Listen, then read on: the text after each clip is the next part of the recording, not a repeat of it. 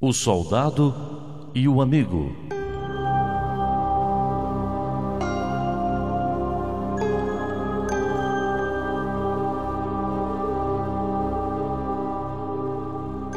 Esta história é sobre um soldado que finalmente estava voltando para sua casa depois de ter lutado no Vietnã. Ele ligou para seus pais em São Francisco. Mãe, pai, eu estou voltando para casa, mas eu tenho um favor a pedir. Eu tenho um amigo que eu gostaria de trazer comigo. Claro, eles responderam. Nós adoraríamos conhecê-lo. Há algo que vocês precisam saber, continuou o filho. Ele foi terrivelmente ferido na luta. Ele pisou em uma mina, perdeu um braço e uma perna. Ele não tem nenhum lugar para ir e por isso eu quero que ele venha morar conosco. Eu sinto muito em ouvir isso, filho nós talvez possamos ajudá-lo a encontrar um lugar para ele morar. Não, mamãe e papai, eu quero que ele venha morar conosco. Filho, disse o pai, você não sabe o que está pedindo.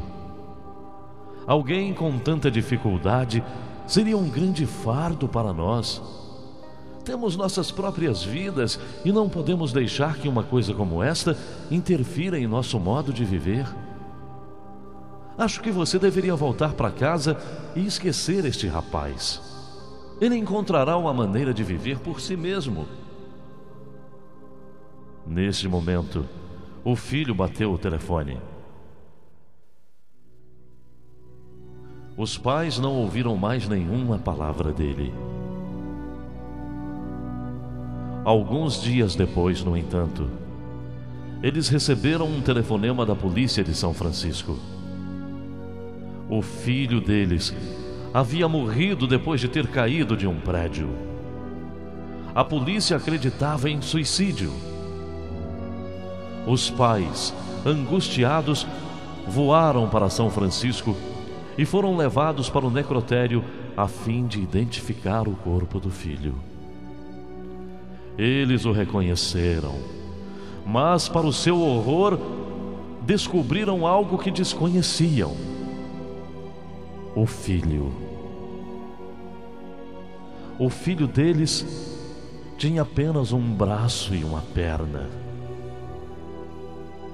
Os pais nesta história são como muitos de nós.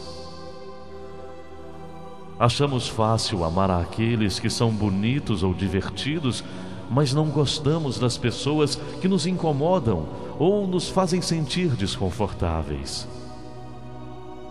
De preferência, ficamos longe destas e de outras que não são saudáveis, bonitas ou espertas como nós mesmos. Graças a Deus, há alguém que não nos trata desta maneira. Alguém que nos ama com um amor incondicional que nos acolhe dentro de uma só família. Esta noite, antes de nos recolhermos, façamos uma pequena prece para que Deus nos dê a força de que precisamos para aceitar as pessoas como elas são e ajudar a todos a compreender aqueles que são diferentes de nós. Há um milagre chamado amizade que mora em nosso coração você não sabe como ele acontece ou quando surge. Mas você sabe que este sentimento especial aflora e você percebe que a amizade é o presente mais precioso de Deus. Amigos são como joias raras. Eles fazem você sorrir e o encorajam para o sucesso. Eles nos emprestam um ouvido compartilham uma palavra de incentivo e estão sempre com o coração aberto para nós. Mostre aos seus amigos o quanto você se importa e é grato a eles. Fazer amizades é complicado. Conserve bem as suas.